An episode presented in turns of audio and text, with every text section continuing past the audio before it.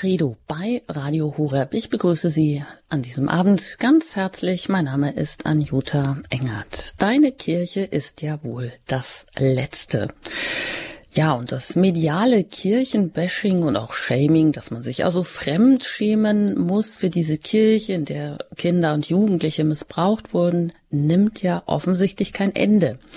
Und dann wird das auch noch befeuert von gesellschaftlichen Anliegen nach der Zulassung von Frauen zum Priesterdienst oder auch nach Sexualität, egal mit wem und wann, nach Gendertheorien, Homosexualität, auch die sollen gleichberechtigt neben der Schöpfungsordnung stehen.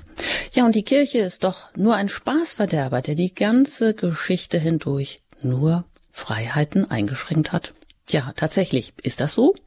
Pfarrer Ulrich Willer hat sich die Mühe gemacht, allen Klischees auf den Grund zu gehen. Und eine Neuauflage herausgebracht von dem Buch mit dem Titel Deine Kirche ist ja wohl das Letzte. Fakten, Argumente, Standpunkte, das liefern Sie, Herr Pfarrer Filler, und heute sind Sie hier auch zu Gast bei Radio Horeb, hier in der Reihe Credo. Einen wunderschönen guten Abend. Hallo, guten Abend. Ja, Pfarrer Filler, das ist jetzt nun auch nicht Ihr erstes Buch, diese Neuauflage. Sie schreiben, wenn Sie Zeit haben, gerne viele Bücher, auch mit so ganz ähm, griffigen Titeln, wie zum Beispiel auch ähm, der Secret Service des lieben Gottes. Da haben Sie sich auf die Suche nach den heiligen Engeln gemacht. Sie fragen sich, äh, wo geht die Kirche hin? Revolution? Gibt es Perspektiven für eine Kirche von morgen? Oder auch, warum wir eigentlich als Christen mit der Superkraft der Auferstehung Superhelden sein könnten. Ja, und ein Buch, das ähm, auch schon in der dritten Auflage jetzt erschienen ist, ähm, Deine Kirche ist ja wohl das letzte. Herr Pfarrer wären Sie eigentlich lieber Buchautor geworden? Ähm, ich glaube, ich bin beides eigentlich gerne, Priester und Autor das gibt sich so, das geht so Hand in Hand. Das ist eben, glaube ich, eine der, der Fähigkeiten und ein Talent, das Gott mir mitgegeben hat und das ich versuche auch für den Glauben einzusetzen, eben auch nicht nur in der Verkündigung, in der Predigt äh, mit Worten zu arbeiten, sondern auch eben zu schreiben. Das versuche ich auch, ja, und das mache ich auch gerne. Ja, das merkt man auch, weil das ist immer unterhaltsam geschrieben, interessant. Genau, und jetzt die Neuauflage, da muss ich mich wohl mal korrigieren. Also jetzt äh, als richtig gebundenes, dickes Buch, eigentlich dreimal so dick wie das Taschenbuch von 2009 und da war es ja schon in der zwölften Auflage 2016 erschienen. Also ein Bestseller kann man sagen, oder? Das kann ich in aller Bescheidenheit wirklich, wirklich sagen. Ein Bestseller ist der es sind eine halbe Million Stück äh, gedruckt worden in den 25 Jahren. Das ist ja tatsächlich mein erstes Buch, das ich, das erste, das ich geschrieben habe damals. Und ähm, seitdem wird es gedruckt und äh, verkauft und gelesen, vor allen Dingen natürlich auch. Und es ist hilfreich. Und das war auch der Grund, warum der Verlag gesagt hat, wir machen jetzt nochmal äh, aus Anlass dieses Jubiläums eine neue Auflage und eine neue Ausgabe. Und das war für mich auch der Grund zu sagen, das muss jetzt auch nochmal überarbeitet und vor allen Dingen ergänzt und erweitert werden. Ja, ein Bestseller. Auch um, unser Programmdirektor von Radio Horeb, Dr. Richard Kocher, hat ja auch eine eigene Podcast-Reihe herausgegeben und sich mit diesen ganzen, mit ihrem Buch, mit den einzelnen Klischees auseinandergesetzt. Ja, und jetzt, wie gesagt, erweitert, erneuert, das Volumen äh, doppelt so viel. Er hat mal sein dickeres Buch in der Hand. Der Titel ist gleich geblieben, Herr Pfarrer Füller. Greift der Titel so die Befindlichkeit, ja, vielleicht nicht nur der außenstehenden Menschen auf, sondern auch sozusagen selbst vieler Christen innerhalb der Kirche? So, deine Kirche ist ja wohl das Letzte. Das ist etwas, was wir alle sicher schon gehört haben.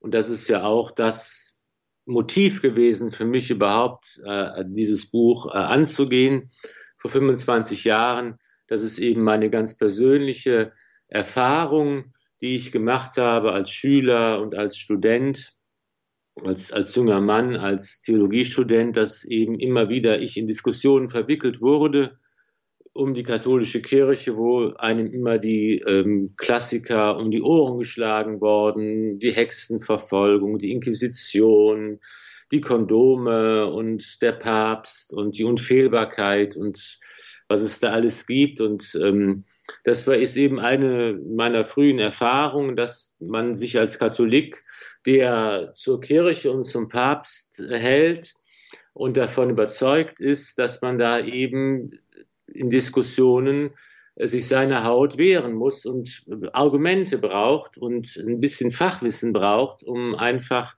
viele von diesen Vorwürfen ähm, auch da was entgegnen zu können. Und das sind, glaube ich, zwei Dinge, die wichtig sind. Einmal ähm, geht es darum, dass man einfach zu vielen Sachen ein bisschen inhaltlichen Input braucht, ein bisschen Zusammenhänge braucht, ein bisschen ähm, ähm, Argumente braucht, die ähm, die das Thema einfach ein bisschen erschließen können. Da muss man ein bisschen Ahnung haben. Und zweitens muss man natürlich auch eben seine Schlagfertigkeit trainieren. In so Diskussionsrunden ist eben oft, geht es oft emotional und hitzig zu. Dann ist nicht die Gelegenheit, äh, in ganz in Ruhe etwas äh, zu studieren und ein Thema auszubreiten. Da muss man auch mal auf äh, kurze Fragen, auch kurze und griffige Antworten geben können. Das versuche ich auch ein bisschen damit reinzubringen. Und ähm, ja, es hat eigentlich sich gezeigt in, in diesen Jahren, es ist ja schon mal ähm, vor, vor zehn Jahren, glaube ich, habe ich schon mal eine Überarbeitung gemacht. Das wird schon mal die Frage war, sollen wir noch mal eine Auflage machen? Aber es hat sich gezeigt, dass eigentlich der Bedarf nach wie vor da ist. Dass eben, und ich bekomme manchmal auch Reaktionen von, von Leuten, gerade von jungen Leuten, die, äh, die sagen, wir benutzen das Buch, wir, wir lesen darin, wir äh, finden das hilfreich für unsere Auseinandersetzungen und Diskussionen, die wir erleben an der Universität oder an der Schule, wo auch immer. Und ähm, ja, es ist in den letzten Jahren übersetzt worden. Es gibt eine, eine polnische Ausgabe, das hat ein polnischer Verlag besorgt. Und ähm, eine Ausgabe, das ist auch interessant, auf Farsi die eben für Flüchtlinge bestimmt ist, die nach Deutschland kommen und mit der deutschen Kirchenwirklichkeit äh, konfrontiert werden, die auch so ganz anders ist als im Iran oder im Irak zum Beispiel, in diesen Ländern und die eben auch hier ähm, mit dem Buch eine Hilfe an der Hand haben. Also das Anliegen ist nach wie vor aktuell. Wir sehen es auch in den Diskussionen, die wir aktuell äh, im, im Bereich der katholischen Kirche führen. Und ähm, das war auch der Grund zu sagen, jetzt äh, nehme ich mir nochmal dieses Buch vor und äh, mache nochmal Ergänzungen. Es ist ja eben so, das sind 68 verschiedene Themen, die behandelt werden. Und ähm, das ist ja immer so zweigeteilt. Es ist immer eine, äh, eine Zusammenfassung dieses, dieses Themas, sei es jetzt die Hexenverfolgungen, die Inquisition oder die Gender-Ideologie oder was auch immer. Es gibt so eine, das Thema wird vorgestellt, es wird kurz eingeleitet und vorgestellt. Die wichtigsten Punkte versuche ich da zusammenfassend und knapp äh, darzustellen. Es ist eben auch wichtig, dass man bei verschiedenen Themen die unterschiedlichen Facetten und Aspekte und Ebenen vorstellt, weil gerade in der Kritik es ja oft so ist, dass man so einseitig, ähm, äh, dass sehr einseitig argumentiert wird. Und da ist es gut, wenn man eben weiß, dass ein Thema durchaus sehr vielschichtig sein kann. Und dann, das, das Buch ist natürlich, ähm, ich sage mal, ich habe zwei Dinge getan. Ich habe einmal die Sachen, die bereits drin waren, noch einmal äh, etwas renoviert vom, vom Schreiben her. Es ist natürlich so, ich schreibe heute anders als vor 25 Jahren. Das entwickelt sich auch. Formulierungen und, und Sätze sind, sehen heute einfach anders aus. Da kann man mal einfach auch drüber gehen, dass man als Autor selbst zufrieden ist.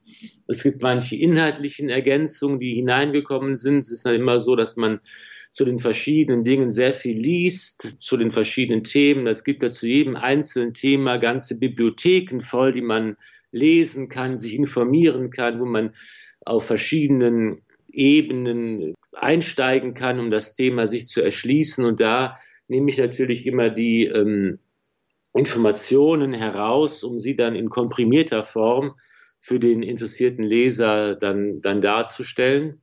Es gibt natürlich auch in den letzten 25 Jahren eine ganze Menge Ergänzungen in der Verkündigung der Kirche.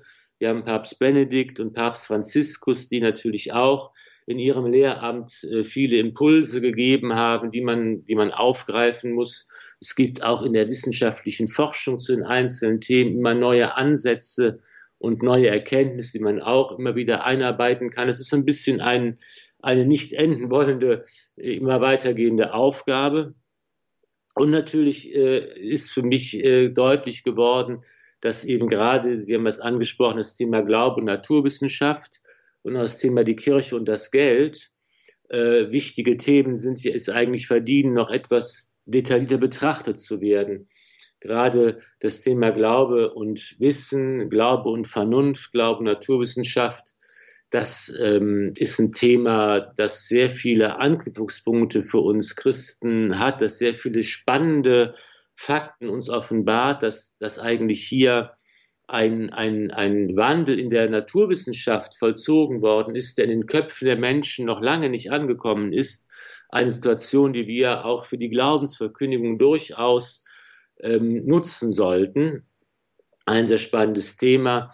Es gibt manche Sachen, die heute einfach diskutiert werden, was vor 25 Jahren nicht der Fall war. Gender beispielsweise, ein relativ neues Thema und das oder das Thema Missbrauch, leider ein aktuelles Thema, an dem man natürlich nicht vorbeikommt, wo man auch was überlegen muss, was kann man als katholischer Christ dazu sagen, was muss man dazu sagen, was ist eigentlich notwendig, auch ähm, zu, zu, zu solchen Schattenseiten der Kirche Stellung zu nehmen. Das gehört auch mit dazu.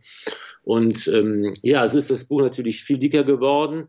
Ähm, aber auf der anderen Seite ist es auch viel praktischer geworden, denn ich habe jetzt in der neuen Auflage neben den, äh, der Vorstellung des Themas und den grundlegenden Argumenten immer noch so einen Faktencheck angeschlossen, wo in ganz wenigen Sätzen eigentlich die wichtigsten Punkte argumentativ zusammengefasst wurden, sodass man eben auch da sich in aller Kürze informieren kann.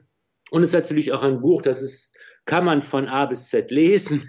Das ist natürlich klar. Man muss es aber nicht. Man kann natürlich auch gezielt äh, sich heraussuchen. Es gibt ja auch ein tolles Register, Namens- und Personenregister und Sachregister, wo man auch sich zu Themen schnell findet und wo man natürlich auch einfach zu, so ist es auch gedacht, als Praxisbuch, wo man sagt, ich brauche hier zu einem Thema eine Information und will wissen, was ist da die katholische Lehre, was sagt die katholische Kirche, was, wie ist die Kritik zu diesem Thema, was kann man darauf antworten, dann kann man auch gezielt, schnell äh, sich da gut informieren. Und ich hoffe, dass auch dieses Ziel weiterhin äh, erfüllt wird.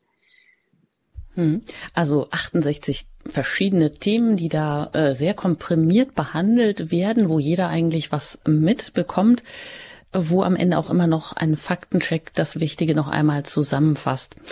Ähm, die Klischees und die Klassiker, die sind auch geblieben. Um Neues ist natürlich dazu gekommen.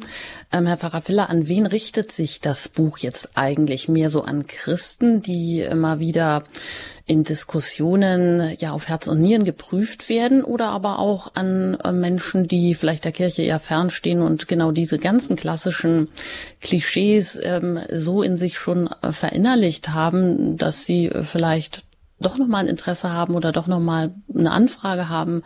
Ja, warum ist das denn so oder warum ist das äh, dieses so und jenes so? Stimmt das eigentlich auch? Also an wen richtet sich in erster Linie das Buch?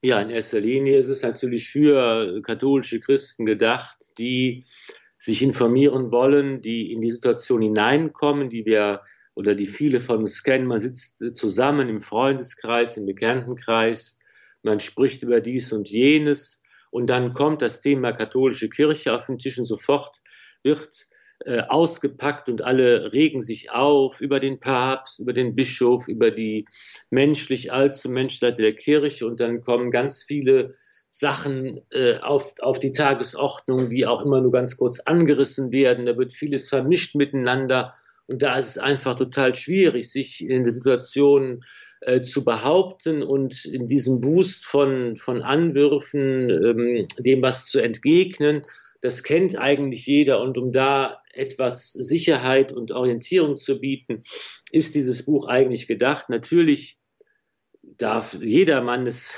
es lesen. Es ist auch für alle gedacht, die vielleicht durchaus kritisch sind und das muss man natürlich auch sagen. Es geht nicht darum, zu allem im strikten Kadavergehorsam Ja und Amen zu sagen. Es geht eben darum, dass es ganz wichtig ist, auch für katholische Christen, auch für alle, die mit der Kirche verbunden sind, mit der Kirche leben wollen, dass man eben auch vor allen Dingen die Vernunft einschaltet, den Verstand, dass es erlaubt ist, Fragen zu stellen, auch kritische Fragen zu stellen, dass es eben auch äh, äh darauf ankommt, dass es ja eigentlich immer das Prinzip des Christentums und der katholischen Kirche gewesen, dass es nicht darum geht zu sagen, wir wollen, dass keiner mehr den Mund aufmacht und wir wollen, dass alle nur einfach gehorsam sind und, und alles machen, was die Vorgesetzten sagen, sondern es geht darum, dass es immer von Anfang an das Prinzip, wir müssen Fragen stellen.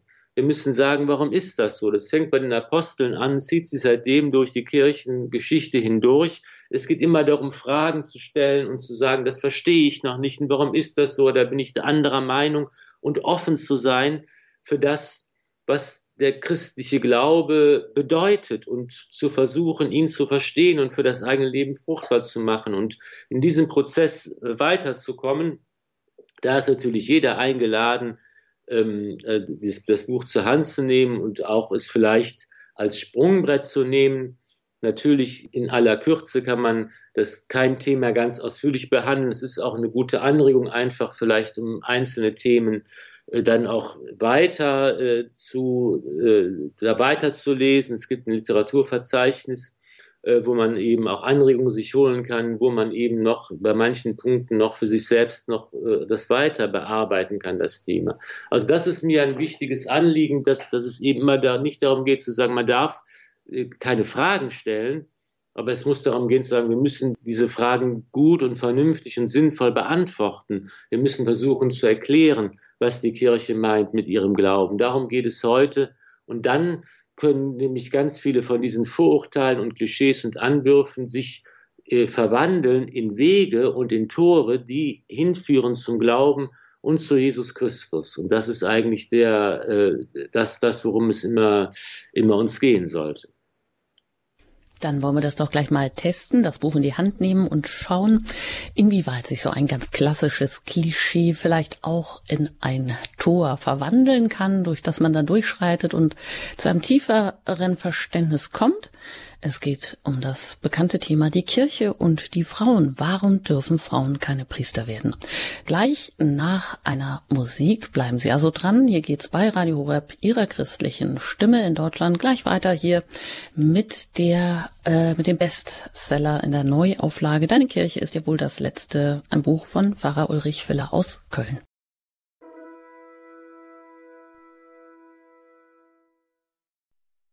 Sie haben eingeschaltet bei Radio Horeb hier in der Sendereihe Credo. Deine Kirche ist ja wohl das letzte, so der Titel des Bestsellers von Pfarrer Ulrich Filler. Und ähm, nach 25 Jahren in einer umfangreichen, überarbeiteten Neuauflage erschienen. Und was neu ist, was anders ist, darüber haben wir uns auch schon ausführlich unterhalten. Mm, jetzt wollen wir einfach mal direkt einen Blick in eines der Kapitel der 68 verschiedenen Themen und Klischees ähm, werfen. Die Kirche und die Frauen, der Pfarrer Filler. Tja, und das ist nun irgendwie auch so ein Klassiker. Man könnte sagen, und täglich grüßt das Murmeltier. Da kommen diese altbekannten Themen mit neuer Vehemenz auf die Tagesordnung. Warum dürfen denn nun Frauen keine Priester werden, Herr Pfarrer Filler? Wie gehen Sie das Thema in dem Buch an? Ja, Zuvor ist vielleicht noch wichtig zu sagen, dass das ein sehr gutes Beispiel für ein großes Problem ist, das wir in unseren Tagen haben, weil wir einfach nicht mehr inhaltlich diskutieren miteinander, sondern es wird einfach immer nur politisch, tagesaktuell diskutiert. Dass eben dieses Thema, egal ob man jetzt sagt, ich will, dass Frauen Priester werden können oder ich bin dafür oder dagegen, das ist eben immer eine, eine Frage, die so ähm, ja unter dem unter dem Druck der Zeit äh, diskutiert wird. Dass eben, ich habe mal mit einem engen Berater eines Bischofs gesprochen und er sagte, ja, nun, man muss natürlich dafür offen sein. Wir haben so viele äh, katholische Christen, die dieser Meinung sind, wenn wir da einfach eine harte Linie fahren, dann verprellen weil die, treten die alle aus der Kirche aus und das können wir uns einfach nicht leisten. Das ist natürlich ein Argument, Klar, man muss eben versuchen, alle im Boot zu halten, Aber das ist natürlich keine inhaltliche Auseinandersetzung, sondern eine, die sich eben daran orientiert, was ist die Meinung der, der Mehrheit und ähm, wie gehe ich irgendwie als Verantwortlicher damit um. Aber auf diese Weise kann ich natürlich dem Thema nicht gerecht werden. Oder auch vielleicht ein Beispiel, Entschuldigung, dafür, wie argumentiert wird, oft eben auch so aus dieser Gefühlsebene heraus, gerade bei diesem Thema, da wird ja dann auch immer gerne angebracht, na ja, viele äh, Frauen verspüren dieses Berufungsgefühl und das sei nun schon ein Hinweis auf die Echtheit oder die Anerkennung, ähm, dass sie dann das, diese Berufung als Priesterinnen auch hätten.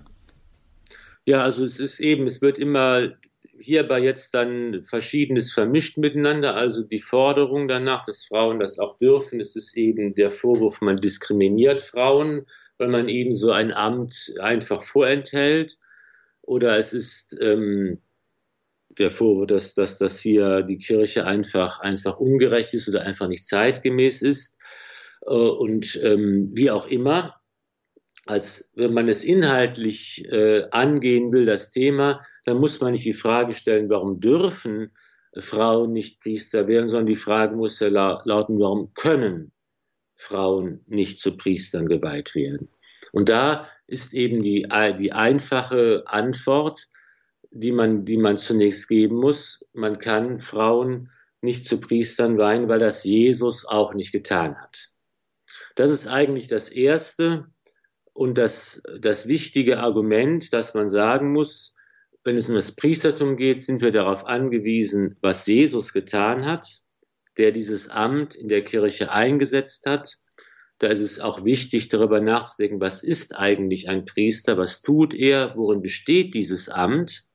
Dann geht es ja auch schon mal darum, dass man eben sagt, okay, es ist eine Frage der Macht und des Einflusses in der Kirche. Frauen sollen denselben Einfluss haben wie Männer. Da kann man sogar sagen, okay, warum nicht? Das ist ja auch eine gute Forderung, aber das hat eben mit dem Amt und Dienst des Priesters eigentlich nicht sehr viel zu tun.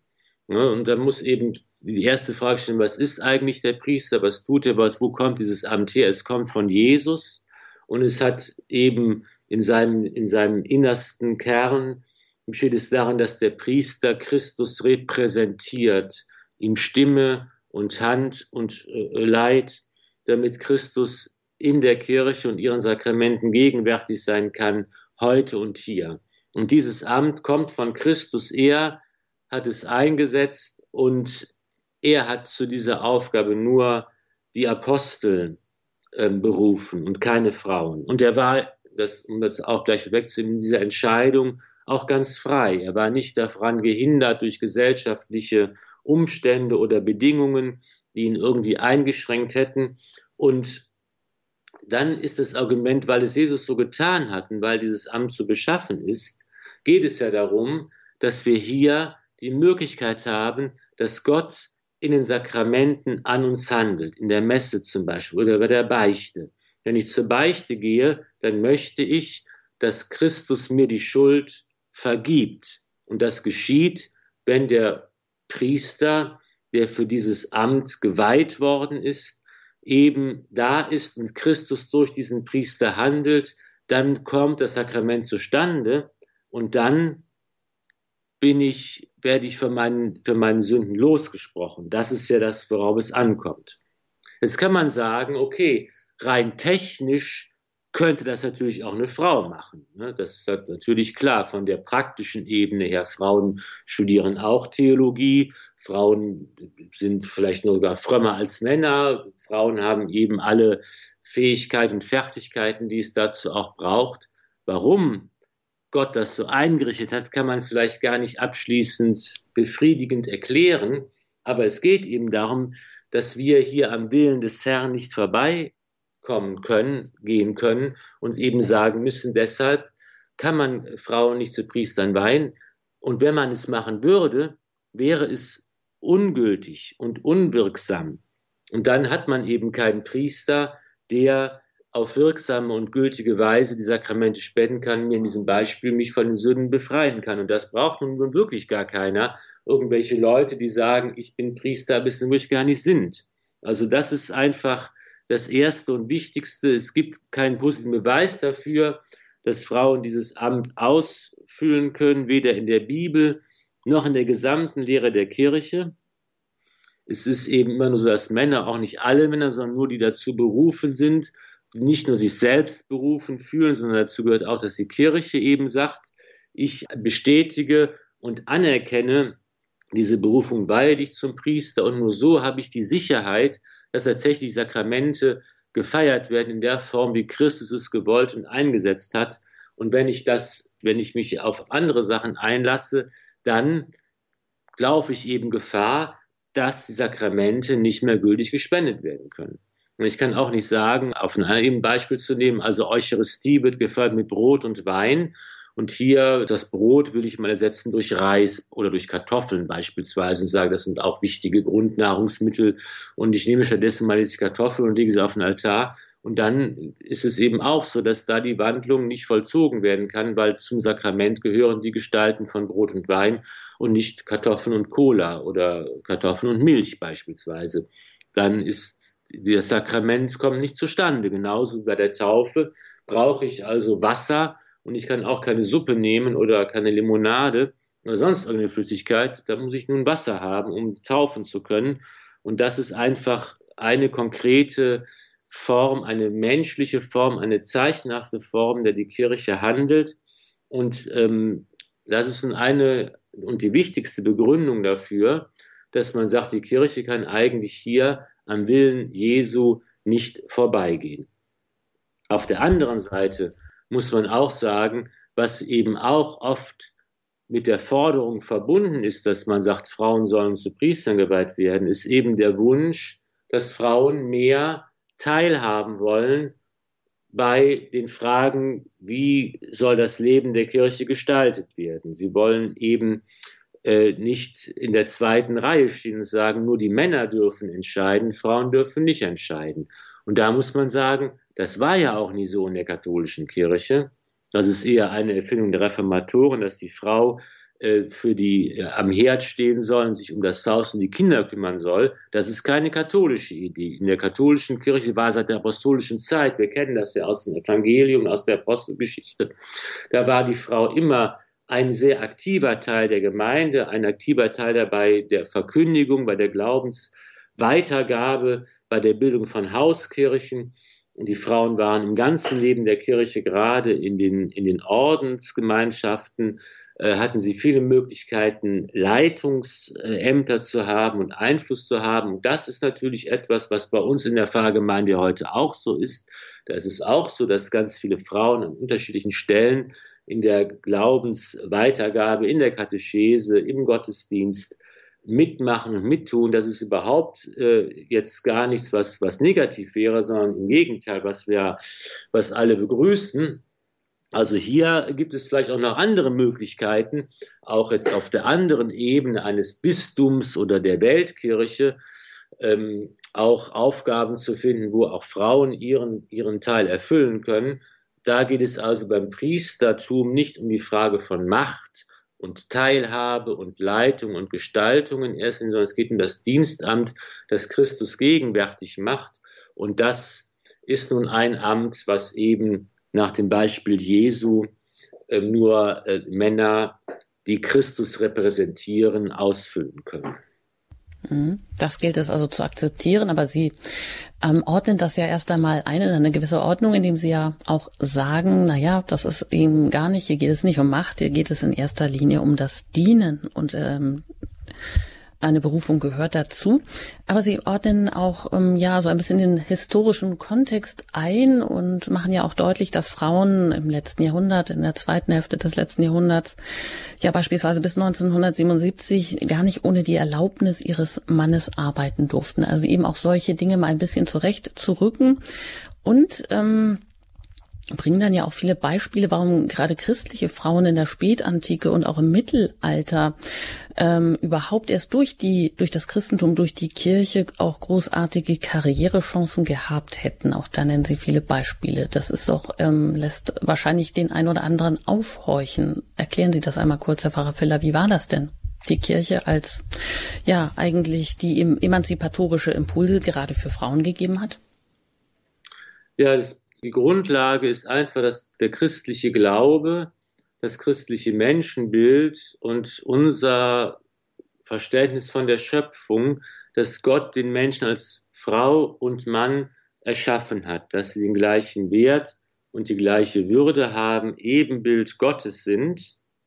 Und das ist nun ein jüdisch-christlicher, ähm, christliche Forschung, die sich durch die Geschichte hindurchzieht und die Quelle eigentlich ist eines Menschenbildes, das es eben im Laufe der Zeit in der Gesellschaft sich manchmal schwer hatte durchzusetzen. Das war zum Beispiel in der römisch-griechischen Welt teilweise so, dass, dass eben hier diese Gleichberechtigung, was wir heute Gleichberechtigung nennen, dass das gar nicht verwirklicht war. Im germanischen Bereich war das durchaus anders. Da war die Rolle der Frau bei den germanischen äh, Völkern schon eine andere, eine, eine bedeutendere. Aber eben auch so in dem, was wir Diskriminierung nennen oder was wir so gleich, die Form nach Gleichberechtigung, äh, die wir so stellen, das ist eigentlich, wenn man das sich so anschaut, eine ganz moderne Sache. Das ist eine, eine Frage, dass eben Frauen unterdrückt werden, ist ein gesellschaftliches Problem, nicht ein kirchliches Problem. Es ist kein Problem, das etwa im Glauben der Kirche seine Grundlage hätte. Im Glauben der Kirche, da ist ganz klar die Gleichberechtigung, gleicher Wert, die gleiche Würde von Mann und Frau liegt begründet darin, dass der Mensch in der Verschiedenheit der Geschlechter Ebenbild und Abbild Gottes ist. Und wenn man sich anschaut, wie das gelebt worden ist und eben Beispiele hat aus dem Mittelalter, wo eine Frau zum Beispiel als Äbtissin eines großen Klosters die Herrin war über das Land, über die Menschen, die dort gelebt haben, über Priester, die für sie die Messe gefeiert haben, über Mönche und Nonnen im Kloster, über die Bauern, die die Felder bestellt haben äh, äh und, und so weiter und so fort dann äh, kann man, kann man schon sagen, dass das hier eben auch im Mittelalter beispielsweise es solche Beispiele gibt, wo eben Frauen genauso wie Männer solche Positionen haben konnten und während eben die Sachen, die wir im Kopf haben, das sind eben wirklich gesellschaftliche Ungerechtigkeiten, die kommen nicht von der Kirche, die kommen aus unserer bürgerlichen Gesellschaft. Dass man eben Lehrerinnen nicht heiraten durften, bis 1957 in Deutschland. Oder dass, eine, dass ein Ehemann den Vertrag seiner Frau, den Arbeitsvertrag kündigen durfte, bis 1958. Bis 1962 durften Frauen kein Bankkonto eröffnen. Bis 1969 galten Frauen in Deutschland als nicht geschäftsfähig. Bis 1977 durfte eine Frau nicht arbeiten ohne Erlaubnis ihres Mannes. Man schlackert mit den Ohren, wenn man das hört, solche Beispiele, aber das sind eben Beispiele der bundesrepublikanischen Wirklichkeit aus den letzten äh, Jahrzehnten.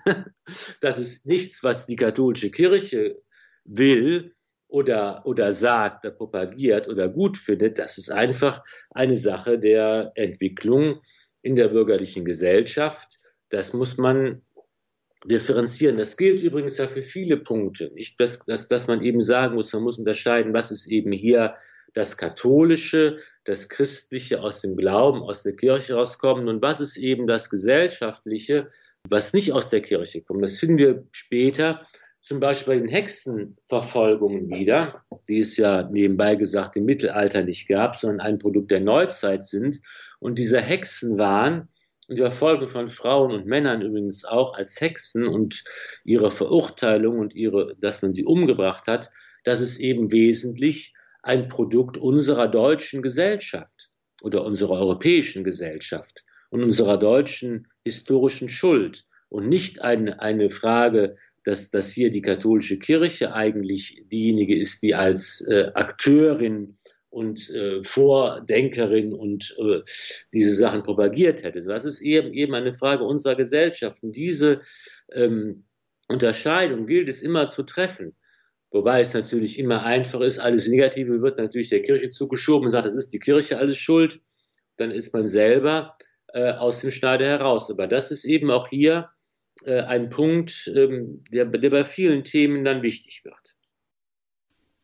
Ihr Buch also auch eine Möglichkeit, ähm, beim Thema, äh, warum dürfen Frauen keine Priester werden, aus dieser Weihefixiertheit vielleicht auch ein bisschen herauszukommen, auch den Blick wieder mehr auf das zu lenken, was Frauen in der Kirche eigentlich alles ähm, konnten, wie sie sich überhaupt durch das Christentum erst entwickeln konnten, welche Beiträge sie bis heute leisten, leisten können.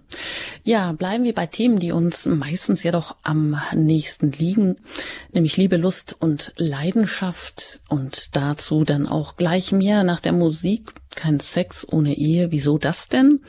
Und ist die Kirche denn so leibfeindlich, wie sie oft gerne dargestellt wird? Herr Pfarrer Filler entwickelt eine gegenteilige Argumentation. Bleiben Sie dran, gleich nach der Musik geht es hier weiter bei Radio Horeb.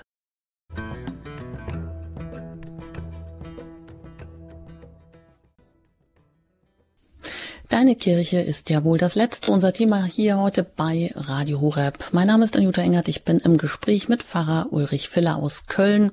Wenn er Zeit hat, schreibt er gerne Bücher und gerade hat er sein erstes Buch äh, von vor 25 Jahren in einer umfangreichen Neuauflage herausgebracht. Ein Bestseller. Deine Kirche ist ja wohl das letzte. Wir haben gerade gefragt, warum dürfen Frauen keine Priester werden und wie er das angeht in diesem Buch das auch immer, ja, ganz viele Themenklischees behandelt, aber die eben auch unterschiedliche Aspekte und Ebenen vorstellt, das Thema überhaupt mal einordnet, am Ende auch immer einen Faktencheck liefert was wichtig ist, ja, und ein Thema, was natürlich irgendwie immer auch wichtig ist, Liebe, Lust und Leidenschaft, auch das ist auch so ein, ein Dauerthema, Herr Pfarrer kein Sex ohne Ehe. Wie soll man das denn heute jungen Menschen vermitteln, nahebringen? Die Kirche wird doch immer gesagt, hat doch gar kein Recht, bis in mein Schlafzimmer hinein zu reden, und sie gilt auch immer als Spaßverderber. Ja, ist das so?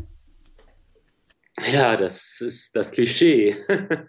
Und das natürlich auch bei diesem Thema, äh, bei diesem schwierigen Thema, die Herausforderung, hier deutlich zu machen, worum es der Kirche eigentlich geht.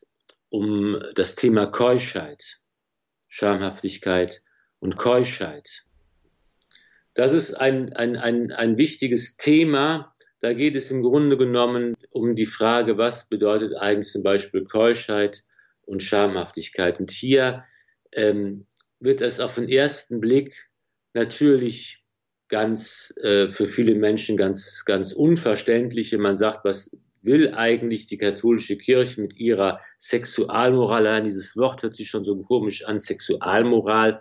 Und da, äh, wenn man das zusammenfasst und sagt, ja, äh, eigentlich ist Sex nur in der Ehe, äh, möglich und, und erlaubt und sinnvoll, dann kann man schon fragen, okay, wie, wer soll das äh, heute ähm, annehmen und warum? Und da ist es eigentlich für mich äh, immer wichtiger geworden zu sagen, man muss einfach erklären, worum es eigentlich bei dieser ganzen Moralkiste geht. Und das ist ja etwas, das äh, eigentlich für uns im Gesamt unseres Glaubens nicht so furchtbar wichtig ist. Das ist das Erste, was man sagen muss. Ne?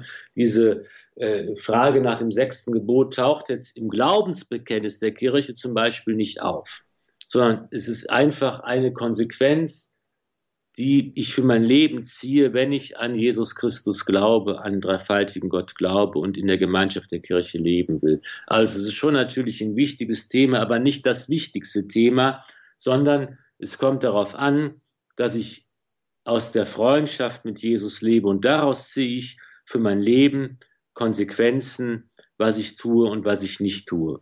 Das ist eigentlich das Erste, was ich wichtig finde.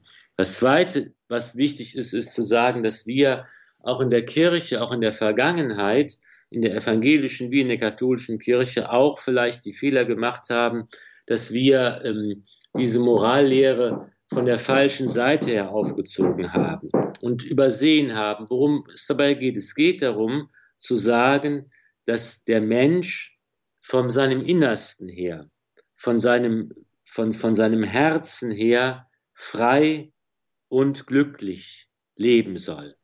Und es soll ihm die Angst genommen werden, im Leben zu kurz zu kommen und äh, im Leben etwas vorenthalten zu bekommen, worauf er ein gutes Recht hat.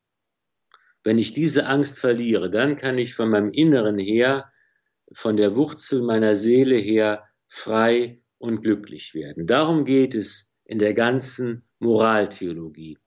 uns frei zu machen von der Angst, zu kurz zu kommen und uns von innen her heil und frei und glücklich werden zu lassen. Das ist der, darum dreht sich alle Moraltheologie, alle Frage nach dem richtigen Leben, was ich tun soll, was ich nicht tun soll, nicht nur im Bereich des sechsten Gebots, in allen Bereichen, darum geht es ja auch in der Moraltheologie, wie soll ich auf die richtige Weise leben? Und da muss die Moral etwas sein, die Gebote und die Forderungen, die müssen etwas sein, was mich frei macht und nicht etwas, was mich eng macht und was mich klein macht. Und ich bin ganz, ganz dankbar Papst Franziskus, dass er dieses Thema in einem Schreiben behandelt hat. Das ist ein Schreiben, das leider in, in Deutschland überhaupt gar nicht groß wahrgenommen worden ist. Das ist das, das Schreiben heißt Patris Corde aus dem Jahr 2020 und ähm, er hat es verfasst, weil er das Jahr des heiligen Josef ausgerufen hat und äh, gesagt hat, in diesem Jahr 2020, 2021 wollen wir einmal äh, genau auf, auf die Gestalt äh, des Nährvaters Jesus schauen. Und da geht es, macht der Papst Franziskus deutlich, was Keuschheit bedeutet. Auch so ein Wort, das klingt schon so verstaubt und so spaßbefreit. Keuschheit. Und wenn man jetzt zum Beispiel im, im Katechismus der katholischen Kirche liest, dann, dann hört sich das auch irgendwie so ganz merkwürdig und technisch an. Jeder Getaufte ist berufen, ein keusches Leben zu führen. Das bedeutet, dass die Geschlechtlichkeit in die Person integriert ist. Sie ist eine Schule der Selbstbeherrschung. Ja, klar, auf der einen Seite kann man sagen, natürlich alles Große und Schöne in unserem Leben braucht unser Engagement, braucht unseren Einsatz, braucht etwas Ausdauer, braucht Mut, braucht auch Selbstbeherrschung und Opferbereitschaft. Ohne das geht es im Leben eben nicht. Und auch die Liebe hat äh, eine solche Voraussetzung nötig. Das weiß jeder. Und äh, in der Kirche wird es nochmal gezeigt, wie das eben mit Gott zusammenhängt. Wir können eben auch ohne Gott und ohne Jesus Christus und ohne seinen Willen nicht glücklich werden. Unser Leben muss mit ihm übereinstimmen. Und wie das gehen kann und wie das auf eine total coole Art gehen kann, das zeigt Papst Franziskus in diesem Schreiben Patris Corde, wo er überlegt, was Keuschheit eigentlich bedeutet. Es macht richtig Spaß, dem Papst da zu folgen, wenn er überlegt, zunächst mal, was ist eigentlich bedeutet es, Vater zu sein? Was macht die Vaterschaft aus? Und der Papst sagt, man wird nicht Vater dadurch, dass man ein Kind in die Welt setzt, sondern dass man sich um das Kind kümmert, dass man Verantwortung übernimmt. Und er sagt immer, wenn ich Verantwortung übernehme in meinem Leben für einen anderen Menschen, dann übe ich in gewisser Weise auch die Vaterschaft aus. Und der Papst sagt zweitens, was es bedeutet, Vater zu sein, Verantwortung zu übernehmen. Das heißt auch, das Kind in die Freiheit zu führen. Ja, der Vater, der ein Kind erzieht, der will, dass das Kind groß wird, dass es erwachsen wird und dass es in die Lage versetzt wird, später eigene Entscheidungen treffen zu können. Es geht darum, die Verantwortung für anderen zu übernehmen, um sie zur Freiheit zu führen. Und er sagt, das ist die Keuschheit. Die Keuschheit, das bedeutet, dieses Wort bedeutet frei zu sein vom Besitz in allen Lebensbereichen. Frei zu sein und das ist das Gegenteil von Besitz ergreifen zu sein. Eine Liebe, die einen anderen besitzen will, ist nicht keusch. Diese Liebe, die andere besitzen wird, ist gefährlich. Sie macht gefangen, sie hält gefangen und sie macht den anderen unglücklich und sie bringt Unglück auf die Dauer.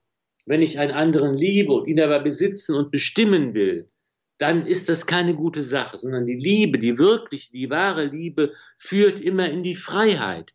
Die Liebe lässt den anderen sein. Sie will ihn nicht besitzen, sie will ihn nicht bestimmen, sondern die Liebe bringt die Freiheit. Und das ist die Keuschheit, sagt der Papst. Darin besteht die Keuschheit, dass ich Verantwortung übernehme und dass ich Freiheit gebe und dass ich in Freiheit versuche zu lieben. Und auf diese Weise, in dieser Weise der Hingabe, hat der heilige Josef geliebt und ist er zum Vorbild der Keuschheit geworden. In der Verantwortung, die er übernommen hat, in der Vaterschaft, die er gelebt hat und in, und in dem Bemühen, in seiner Hingabe Freiheit zu schenken und auf diese Weise zu lieben. Und ich denke, das sind doch Gedanken, die nun wirklich anrührend und nachvollziehbar sind. Und darauf kommt es an, eben zu zeigen, worum es in der christlichen Morallehre geht, in den Bestimmungen, in dem du sollst und du darfst dich und so weiter. Es geht um diese Keuschheit, die uns geschenkt ist, die uns im Innersten heil und frei macht und uns zur wirklichen Liebe führt und am Ende uns auch glücklich macht und alles andere. Und deshalb gibt es ja die christliche Morallehre. Alles andere macht uns auf Dauer nur unglücklich. Und das äh, wollen wir doch alle vermeiden. Hm. Das heißt also, die, ähm, ja, die Kirche ist eigentlich darum bemüht, einen Raum zu schaffen und die Möglichkeiten zu schaffen und mit an die Hand zu geben oder das den Menschen erkennen zu lassen. Ein Raum, in dem auch Vertrauen, in dem Treue, in dem überhaupt Liebe eben auch gedeihen kann. Und der Leib eigentlich in seiner Würde auch den äh, sich in der Liebe Ausdruck verleihen kann. Das heißt, das, was wir heute oft haben und worüber sich ja viele auch beklagen, äh, also ja, alles ist möglich und alles ist irgendwie gleichgültig. Und äh, Sexualität ist auch, hat auch keinen höheren Stellenwert, als mal eben irgendwie ein kühles Bier runterzuzischen. Ähm, Sie sagen ja, das ist doch eigentlich eben, wird der Würde und dem, der Leib äh, des Menschen gar nicht gerecht. Das ist eigentlich eher das Leibfeindliche. Ja, und die Kirche ist das Gegenteil von leibfeindlich, weil eben der Leib gehört zum Menschen mit dazu, ist positiv natürlich ein Geschenk Gottes und Gott ist Mensch geworden, hat unser Fleisch angenommen, er ist auferstanden von den Toten, wir sind äh, glauben an die Auferstehung des Fleisches. Das ist also etwas, was äh, dieser Gedanke, dass das Fleisch negativ ist und der Geist sich davon befreien muss, ist überhaupt nicht christlich und nie christlich gewesen. Und das gilt natürlich auch hier an, an, an diesem Beispiel deutlich. Und da denke ich, sind zwei Dinge zu betonen. Auf der einen Seite eben zu sagen, natürlich war gerade weil unser Körper, unsere Sexualität so etwas Positives und Wichtiges ist, sogar von Christus zur Würde des Sakramentes erhoben wurde in der Ehe. Genauso aus diesem Grund hat natürlich äh, der, der, der christliche, die christliche Vorstellung ist schon sehr sportlich. Und sie hat, sagt natürlich auch, okay, ich verlange von dir eine ganze Menge. Ich verlange von dir, dass du dich entscheidest. Ich verlange von dir, dass du treu bist, dass du konsequent bist, dass du bereit bist, Opfer zu bringen, dass du bereit bist, umzukehren. Ich erwarte von dir harte Arbeit, die gehört dazu. Wenn du in diesem Sinne eine Beziehung führen willst, wenn du in diesem Sinne deine Sexualität leben willst, eine Familie gründen willst und so weiter, das alles verlangt eine ganze Menge von dir und da sind die Ziele sehr hoch gesteckt und das ist etwas, was auf jeden Fall aus der Sache heraus entspringt und natürlich die Kirche immer auch hochhalten muss. Hier wäre es, finde ich, völlig falsch zu sagen, ach, das kann man doch keine mehr verkaufen, das macht doch sowieso keiner mehr. Hier muss man diese Inhalte verändern. Das wird dem, dem Wesen des Menschen und seines Leibes äh, nicht gerecht. Aber auf der anderen Seite, auch wenn wir hier, sagen wir mal, das, ähm, den Maßstab hoch anlegen und ein großes Ideal haben, das ist doch immer eine gute Sache, tolle und große Ideale zu haben. Auf der anderen Seite, auch das sagt Papst Franziskus, muss doch die Kirche sagen, unsere Aufgabe ist die Barmherzigkeit. Und wir wissen, dass Menschen diesen Idealen nicht immer genügen und dass Menschen Fehler machen. Nicht nur im Bereich des sechsten Gebots, auch in allen möglichen anderen Bereichen des Lebens sind wir alle Sünder und bedürfen immer wieder der Umkehr. Und hier ist es doch die Aufgabe der Kirche, barmherzig zu sein, auf, wie es der Papst sagt, auf dem Schlachtfeld herumzugehen und, und voller Mitgefühl und Liebe und, und Barmherzigkeit sich der Sünde anzunehmen und sie mit Gott wieder zu versöhnen. Das sind, glaube ich, diese beiden Dinge, die nebeneinander bestehen sollen und müssen und dürfen. Auf der einen Seite zu sagen, wir haben ein hohes Ideal, wir erwarten viel vom Menschen, denn das ist das, was Christus auch tut. Er sagt auch, ich erwarte viel von euch. Nehmt euer Kreuz auf euch und folgt mir nach. Für Lirum Larum Löffelstiel habe ich keine Verwendung. Ich brauche die, die bereit sind, die Hand an den Flug zu legen und nicht zurückzuschauen. Und zum reichen Mann sagt er auch, wenn du alles andere richtig machst, verkaufe alles, was du hast und dann folge mir nach. Christus verlangt alles und die Kirche verlangt alles von Menschen. Aber auf der anderen Seite ist sie auch bereit, in der Barmherzigkeit Gottes zu handeln und jeden Menschen dort abzuholen, wo er ist und zu sagen, du hast immer wieder eine neue Chance bekommst du von Gott. Du darfst immer wieder umkehren. Du darfst immer wieder neu anfangen. Es ist nicht schlimm, wenn du fällst, denn es ist schon sportlich, was wir versuchen, hier Christus nachzufolgen. Schlimm ist nur, wenn du liegen bleibst. Das soll nicht passieren, sondern du darfst immer wieder aufstehen und neu anfangen. Und dabei ist die Kirche in der ganzen Barmherzigkeit Gottes da. Und das ist eben beides müssen wir als Kirche tun. Und was wir, was heute verlangt wird, ist einfach zu sagen, nein, wir, wir schmeißen alles über Bord, wir sagen, alles ist möglich, anything goes, Liebe in jeder Form, das ist ja auch so ein Quatsch, in jeder Form ist, ist, ist erlaubt und toll und, und damit wird man nun wirklich keinem gerecht und dann bleiben die Menschen auf der Strecke und werden im, im Endeffekt tief unglücklich und da haben wir als Kirche doch einen besseren und anderen Weg ja immer wieder neu aufstehen. Das hat die Kirche auch in der, im Laufe ihrer ganzen Geschichte immer wieder getan. Ähm, alles Fragen, die jetzt hier heute an dieser Stelle nicht mehr beantwortet werden können, nämlich die auch nach dem brillanten Mittelalter, in dem aus Orden sich Universitäten entwickelten und Wissenschaft überhaupt zur Blüte brachten als Erfolgsmodell weltweit, eigentlich überhaupt erstmal entdeckt wurden durch eigentlich kirchliche Einrichtungen, durch diese Orden. Ja, oder wie es auch um den Fall Galileo Galilei in Wirklichkeit steht, all das sind wirklich interessante Dinge.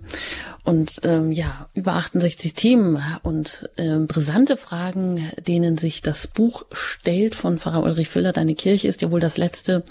Na, wenn Sie jetzt mehr Interesse haben, dann können Sie es gerne kaufen im FE Medienverlag und vielleicht auch noch ein paar Weihnachtsgeschenke suchen.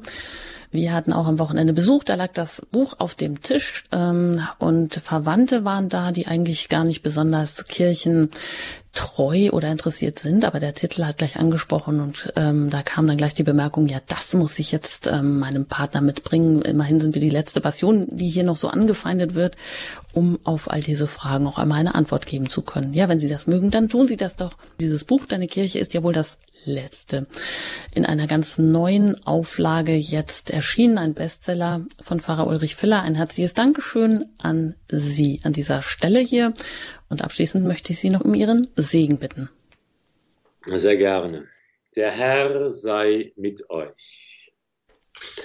Es segne und güte euch der allmächtige und gütige Gott, der Vater und der Sohn und der Heilige Geist. Amen. Gelobt sei Jesus Christus in Ewigkeit. Amen. Vielen Dank und alle weiteren Informationen auch über Radio Horeb bekommen Sie natürlich unter horeb.org auf unserer Website und auch dort in der Mediathek können Sie diese und alle anderen Sendungen noch einmal nachhören. Ich danke für Ihr Interesse, auch für Ihr Gebet und Ihre Spenden, die es ermöglichen, dass wir auch weiterhin auf Sendung bleiben können. Einen gesegneten Abend wünscht Ihnen Ihre Anjuta Engert.